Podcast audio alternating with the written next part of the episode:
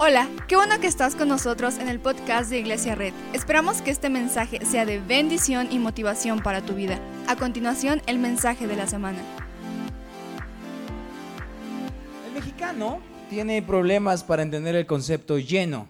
Siempre decimos ya estoy lleno y siempre hay espacio para un postrecito más, ¿verdad? Nunca estábamos tan llenos. El mexicano entonces tiene problemas para entender lo que lleno significa. Porque cuando vas en tu combi, y claramente el asiento es de tres, pero está dividido como para cuatro. ¿Alguien está conmigo? Tiene esta cosita como, de, como un colchoncito que tu pompa derecha va a la mitad y claramente solo caben tres, pero el, el, chofer abre la combi para alguien más y le dice, por favor recórranse que el asiento es de cuatro. ¿Dónde? También cuando vas en el microbús sabes que ya está súper lleno y ya te das cuenta que no cabe ni uno más, pero siempre el chofer te dice, por favor recórranse para atrás, aún cabemos, ¿verdad? Entonces el mexicano tiene el concepto de, tiene un poco de problema, yo obviamente lo estoy diciendo de chiste, pero tiene un poquito, un poquito de problema de entender el concepto lleno. Nunca estamos suficientemente llenos. Nunca, nunca está la mesa suficientemente llena. Siempre que alguien nuevo entra, llega a comer, siempre que alguien llega a tu casa, aunque es una mesa para cuatro, pero el mexicano sienta hasta doce. No sabes de dónde sacas tantas sillas, pero ya hasta usamos los, botes de pintura, esos de 19 litros como silla, ¿va? Pues compadre, vecino, no sé, usted siente, aquí donde come uno, comen dos, pero a veces comemos hasta 12, ¿verdad? Y las abuelitas también tienen el problema en entender el concepto lleno, cuando le dices, no tengo hambre. Casi, casi te agarran aquí como guajolotito cuando está enfermo. ¿Alguien sabe de qué me refiero? ¿Soy el único de pueblo o qué? Los demás... Y te da de comer porque no, para la abuelita nunca estás enfermo. Para la abuelita siempre hay espacio para uno más. En una mesa de una casa siempre hay espacio para uno más. Nunca está suficientemente lleno. Las primeras memorias que podemos entender de nuestra niñez pasaron en una mesa. En una mesa de cuando íbamos a casa nuestra abuelita y, estaba preparando el mole, ¿verdad? En algún mole de pueblo y no me digan que no. Digo, son de Tlaxcala, tenemos mole cada ocho días. Siempre hay una combi que va a la fiesta. No sabes dónde queda, pero siempre hay mole. Entonces de repente, ah, las primeras memorias que todos tenemos es en una mesa, porque en la mesa pasamos la mayor parte de nuestras vidas. Después de la cama, la mesa es donde hemos vivido un chorro de historias. En la mesa hemos celebrado algún triunfo, hemos compartido la victoria que hemos tenido, pero en la mesa también hemos compartido derrotas.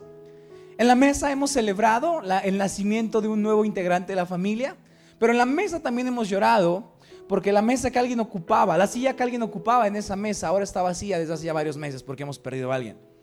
En la mesa nuestros padres nos contaron quizá la historia de cómo se conocieron, la historia más romántica que podemos haber escuchado. Y en esa misma mesa la gente nos informó, esos padres nos informaron que se iban a divorciar. En la mesa hemos escuchado un chorro de nuevas noticias, pero también hemos escuchado un chorro de malas noticias.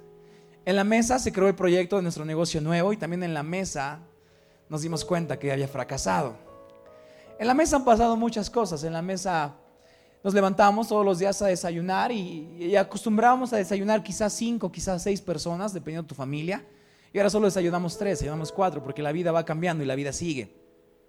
Luego ya en una mesa donde antes comíamos dos adultos y tres niños chiquitos, ahorita solo comen dos adultos y tres niños grandes con celular.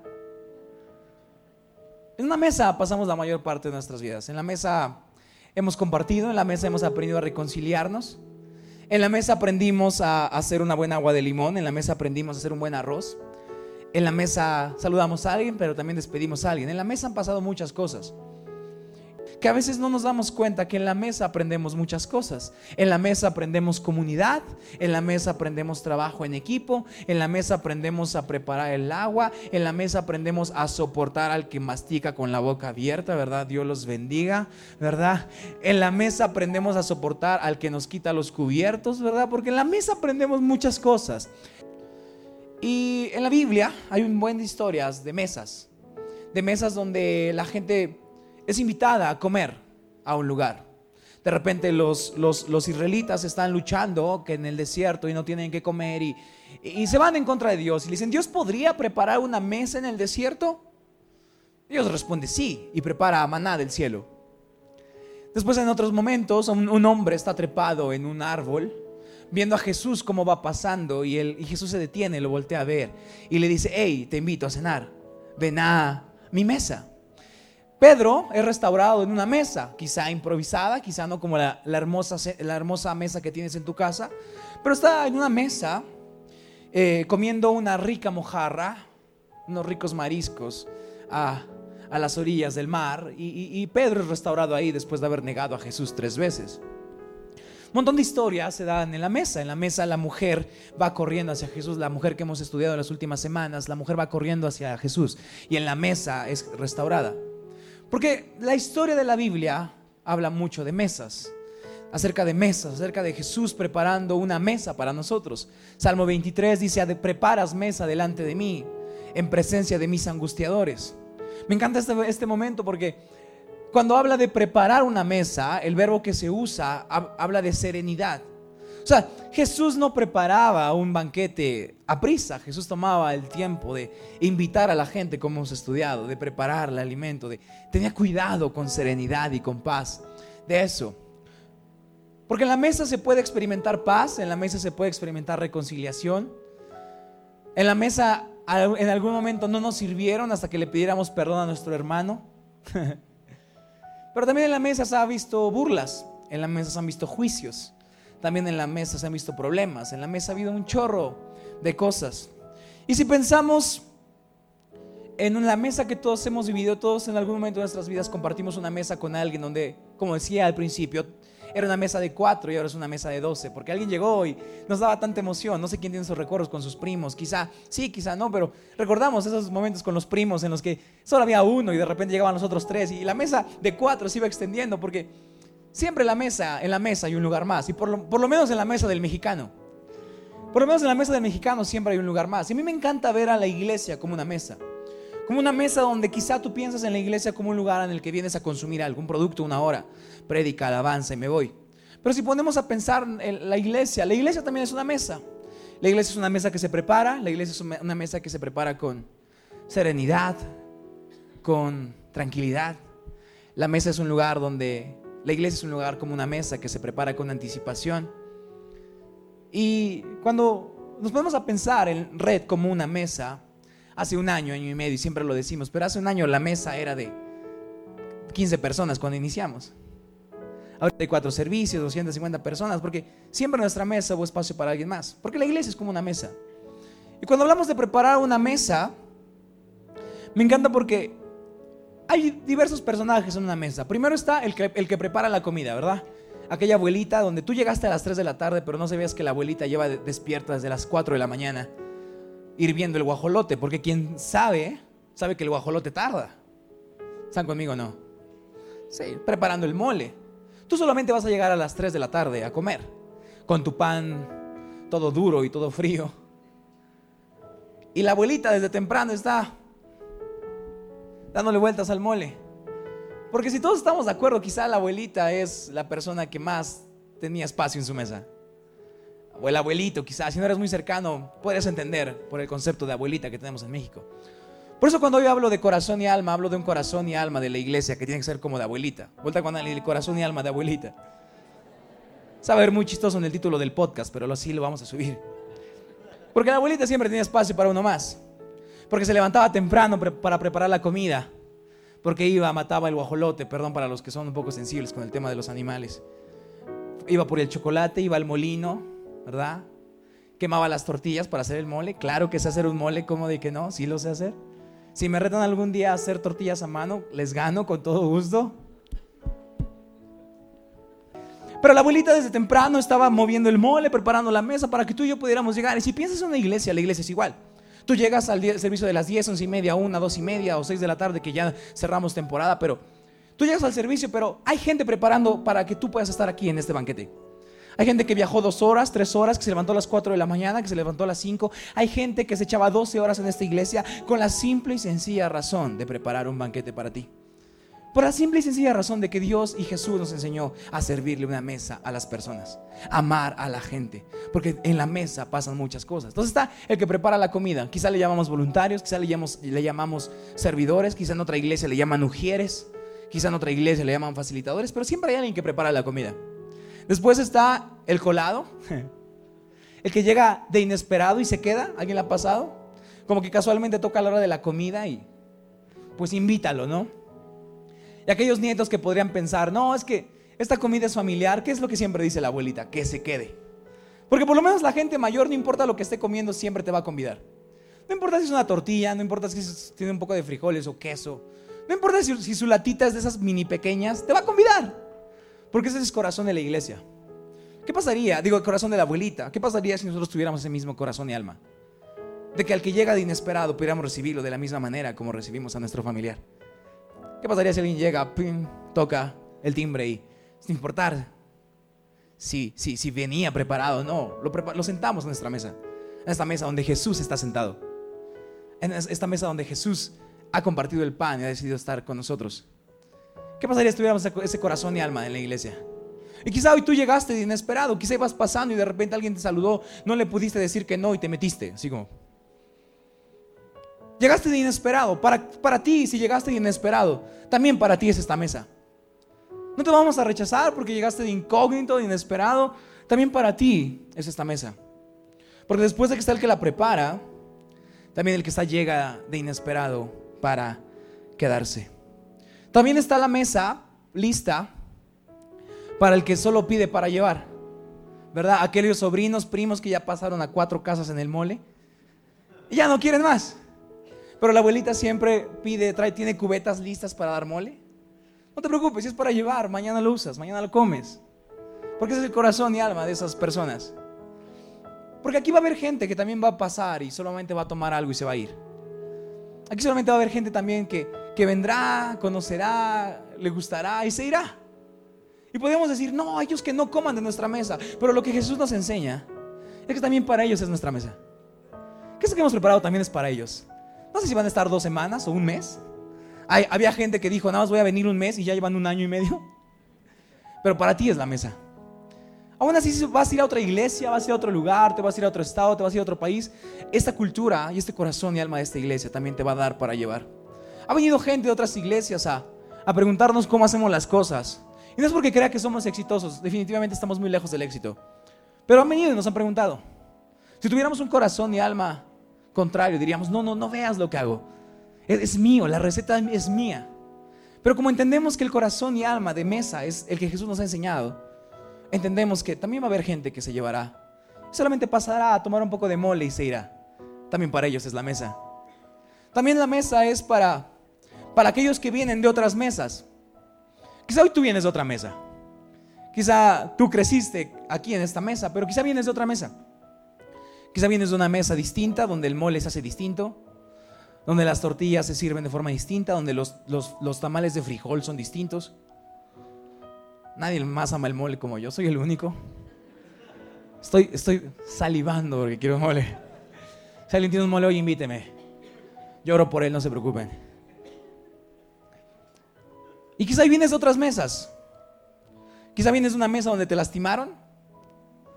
Quizá vienes de una mesa donde te hirieron. Quizá vienes de una mesa donde ibas a tomar una tortilla y el invitado, o digo, el huésped te dijo, no. Quizá vienes de un lugar así. Quizá alguien te hirió, quizá alguien te dijo, tú no puedes comer eso. ese, ese asiento es de, alguien de honor. No te sientes ahí porque bien el invitado, viene el, el tal. Quizá vienes de una mesa así. Y, primero te pediría disculpas por una mesa en la que has comido así, pero también te diría que nuestra mesa no es así. También nuestra mesa está servida para la gente que viene de otras mesas, para gente que ha visto cosas distintas, pero también para también es para ti, para que te puedas sentar aquí. Y quizás sí hacemos el mole distinto. quizás sí, quizás hacemos las tortillas distintas, pero también esto lo hacemos con todo el amor para ti. También para los que vienen de otras mesas, es nuestra mesa. También para los que vienen de otras, es nuestra mesa. También está el personaje que todos nos choca cuando acaba la fiesta, ¿qué queda? Limpiar. no quieres que tu primo se vaya porque sabes que inmediatamente el primo se va. Tu mamá te va a poner a lavar los trastos, ¿va? Tu primo, no te vayas, quédate otro ratito. Porque también en esta mesa hay gente que cuando tú te vas a comer, a desayunar, cuando tú vienes a una hora de servicio y te vas, está bien, porque también para ti es la mesa. Hay gente que se queda aquí a limpiar la mesa, a prepararla para la siguiente mesa. Hoy llevamos tres mesas y nos falta una, dos y media. Pero hay gente que se echa 12 horas aquí preparando la mesa para alguien más. También para ellos es la mesa. Le llamaremos voluntarios, le llamaremos facilitadores, le llamaremos como queramos. pero también para ellos es la mesa. Y Jesús nos invita a poner mesas. Este cuadro muy famoso donde Jesús está solo de un lado de la, mesa, ¿alguien lo ubica? 12 personas, 12 discípulos. Uno de ellos como que parece que le está haciendo un masajito a Jesús, ¿no? ¿Sí lo han visto? No, lo ven, lo ven muy espiritual. Yo la neta lo veo y digo, ¿qué estarán platicando? Como que todos viendo para allá, así va. Va foto para allá. y me encanta porque Jesús invitaba a su mesa a los raros, a los excluidos. Jesús invitaba a su mesa a un corrupto, pero también cenaba con un fariseo que era alguien muy justo. Jesús cenaba con alguien que estaba sucio de lepra, pero también desayunaba con alguien que se acababa de bañar. Jesús, Jesús desayunaba, comía con gente que lo había traicionado. Jesús comió con el que lo traicionó y no le echó bronca. Porque Jesús nos invita y nos enseña a romper las reglas de la convivencia normal para aceptar a la gente. Y si nos ponemos a pensar y preguntáramos, ¿yo soy, yo soy digno de sentarme a la mesa? Creo que todos responderíamos no. Creo que no habría uno solo. Y si sí, creo que estaría volando, ¿no? Creo que no hay un solo que podría decir yo soy suficientemente digno como para sentarme junto a Jesús. Creo que todos hemos pecado. Creo que todos hemos cometido errores. Creo que todos hemos, nos hemos alejado. En algún momento todos hemos sido el hijo mayor, todos hemos sido el hijo menor. Pero lo que me encanta de Jesús es que si Jesús rompió las reglas para recibir a alguien, también lo hizo contigo y conmigo. Seguramente si en el manual de quién debería ser aceptado, seguramente estaría nuestra foto como en el Oxxo, ¿no? De estos son los que no son aceptados. Y, yo, personalmente, no sé tú, pero yo sería el primero ahí primer pecador que no merece estar sentado a la mesa de Jesús. Sin embargo, Jesús rompiendo las reglas, nos recibió a la mesa. A gente como tú y a gente como, como yo. Nos aceptó ahí. Nos lavó los pies como a sus discípulos. Nos enjuagó las lágrimas. Y cuando estábamos rotos por otra mesa o por otro lugar o por otro momento, Jesús nos recibió ahí. No nos preguntó quién éramos, no nos preguntó cuánto teníamos, no nos preguntó nada. Simplemente nos invitaba a su mesa. Y ahora lo que Jesús nos dice es que nosotros vayamos a todos los lugares en Mateo 22.9. Checa lo que dice Mateo 22.9.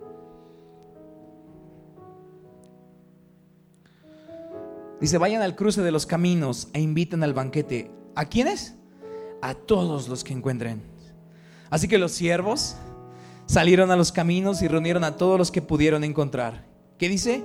Buenos y malos. Me encanta esto porque la invitación, no sé cuánto tengas, no sé quién eres, pero por lo menos caes en alguna de estas dos categorías. O te sientes bueno, sabes que eres malo, pero aún así Dios te está invitando a su mesa. Dice, vayan por todos. Jesús también por los que les gustan las cumbias. Y Jesús, ah, todos. Yo me imagino que los discípulos salían corriendo con Jesús y también a los que tienen el cabello pintado. Y Jesús, todos. Y también a los que tienen un coche a todos. También a los que están tatuados, a todos.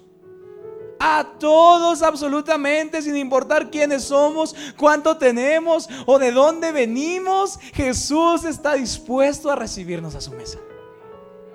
¿Qué pasaría si hoy tuviéramos esa misma cultura? Una cultura, una iglesia donde o preparamos, o nos sentamos, o comemos, la mesa de Jesús está dispuesta para todo. Para el que dice, no sé qué me trajeron, está para ti. Para el que dice, oye, yo no creo todo esto, hay un lugar para ti. Para el que dice, no entiendo por qué saltan, también la mesa es para ti, hay un lugar para ti. Para el que dice, yo nada más vengo porque está rico el agua, también hay, una, hay un lugar para ti. Hay un lugar para todos. Para los que creen que son de otra religión, para los que piensan que son distintos, hay un lugar para ti. Porque hoy venimos y así como Jesús nos aceptó también, así como Jesús me aceptó, también te puede aceptar a ti. Así como la abuelita que, que te da pena pedir más mole, ¿qué te dice la abuelita? No te pregunta así como, te dice, toma, tienes cara de hambre y tú gracias abuelita, me daba pena pedir. Si a ti te da pena pedir algo, para ti es nuestra mesa. Si hoy tienes a alguien que alimentar una familia y quieres que la abuelita te ponga mole, también para ti es la mesa. La mesa es para todos. Y quizá hoy te preguntas, yo no sé si hoy pueda pertenecer. Déjame decirte algo, hay un lugar para ti. Quizá hoy dices, ¿sabes que Yo no quiero sentarme a la mesa porque un día me senté y di todo en esa mesa y me lastimaron. Déjame decirte algo, hay un lugar para ti. Quizá puedes decir, ¿sabes que Alguien me hirió en otra mesa, alguien me humilló. Alguien me dijo que valía solo por cuánto ofrendaba, por cuánto daba, por cuánto servía. Déjame pedirte perdón y déjame decirte que nuestra mesa, la mesa llamada red, no es así. Y vamos a ir a cada rincón de este estado a predicarle a la gente que nuestra mesa es una mesa de gracia y es una mesa de justicia, donde cada uno de los que han sido lastimados pueden llegar, donde podemos escuchar historias de victoria, pero también podemos escuchar historias de tristeza, donde podemos escuchar historias de fracaso y después escuchar cómo Jesús convirtió ese fracaso en éxito. Vamos a convertir esta iglesia en una iglesia que es una mesa. Y me faltó un, un personaje el que cuando llegas al mole de pueblo, todas las mesas están ocupadas, las sillas están ocupadas. ¿Y qué hacemos cuando llega alguien y nuestra mesa está llena? ¿Qué hacemos? Compadrito, siéntate por favor. No, no, no, por favor. No, no, no, yo ya comí, siéntate tú. Ahora yo te caliento a ti, ¿cierto o no? Vamos, calentamos las tortillas, hasta le decimos, una coquita, compadre. Y corremos, ¿ah? No, no, no, no, no, no, no. No pensamos, vamos y queremos darle todo lo mejor a nuestro invitado. ¿Qué pasaría si esa misma cultura la traemos a la iglesia? Donde ahora que ya llevamos un domingo, dos, tres, cuatro meses, cinco meses sentados aquí, ahora vemos gente nueva, a ver, entrar por ahí. Le decimos, hey, bienvenido. Toma mi lugar que te he preparado con todo amor. Yo te voy a preparar esta comida para ti. Yo veo una iglesia hoy que no marcha en contra de las cosas. Veo una iglesia que sale y se venga en esta mesa. Yo que tengo problemas con mi identidad, para ti es la mesa. Yo que tengo problemas de ansiedad, para ti es la mesa. ¿Cuánto cobran en la mesa? ¿Tengo que dar algo? La mesa es gratuita. La mesa es para ti. Yo sueño con una iglesia así, que prepara espacio. Porque sabes que, aunque somos muchos ya, yo creo que ya somos muchos, pero aunque ya somos bastantes, bueno, no digamos mucho, aunque ya somos un número de personas, siempre hay un lugar para uno más. Siempre hay un lugar para arrimarnos. Arrímate. Ya llegó tu primo de allá. Ya llegó el sobrino. Y aunque, aunque en una mesa de cuatro quepamos 500, yo sueño con una iglesia así. Que dice, este es mi lugar, nadie que no dice, este es mi lugar, nadie lo puede tocar, sino que dice, este es el lugar que ocupé, pero ahora alguien nuevo lo puede ocupar. Yo sueño con una iglesia así. Sueño con una iglesia que sale a todas las calles, no a marchar, no a pintar símbolos de cristianismo, yo sueño con una iglesia que sale a todas las calles a decirle a todo este estado, Tlaxcala, hay una mesa para ti. Si alguien te lastimó en una mesa, aquí te vamos a restaurar. Si alguien te juzgó en otra mesa, aquí te vamos a, limpiar. Aquí puedes recibir abrazos. Yo sueño con una iglesia así. Y no sé cuánto tiempo nos tarde. Pero no debe quedar ni una sola casa de este estado. No sé cuántas hay. Estamos soñando en grande, pero no debe quedar ni una sola casa en este estado que no haya escuchado que Jesús los ha invitado a su mesa. Ni un solo joven, ni una sola señorita, ni un solo adulto mayor. No va a quedar absolutamente nadie. Porque no venimos aquí a ser parte de la moda. No venimos aquí a competirle a otras iglesias, aunque la gente piense que venimos a competir. No venimos a eso. Venimos a poner mesas, como Jesús lo hizo. Y quizá hoy, hoy me toca estar aquí dando el plato principal, pero mañana puedo poner yo la mesa. No importa. Porque al final el invitado principal de nuestra mesa siempre es Jesús. ¿Por qué no hacemos una oración? Si quieres dar un aplauso, dale un aplauso fuerte. Cierra tus ojos un segundo. Muchas gracias por acompañarnos. Subimos contenido semanalmente, así que suscríbete y síguenos en redes sociales. Te dejamos los links en la descripción. Nos encanta pasar tiempo contigo, así que si estás en Tlaxcala no olvides visitarnos este domingo.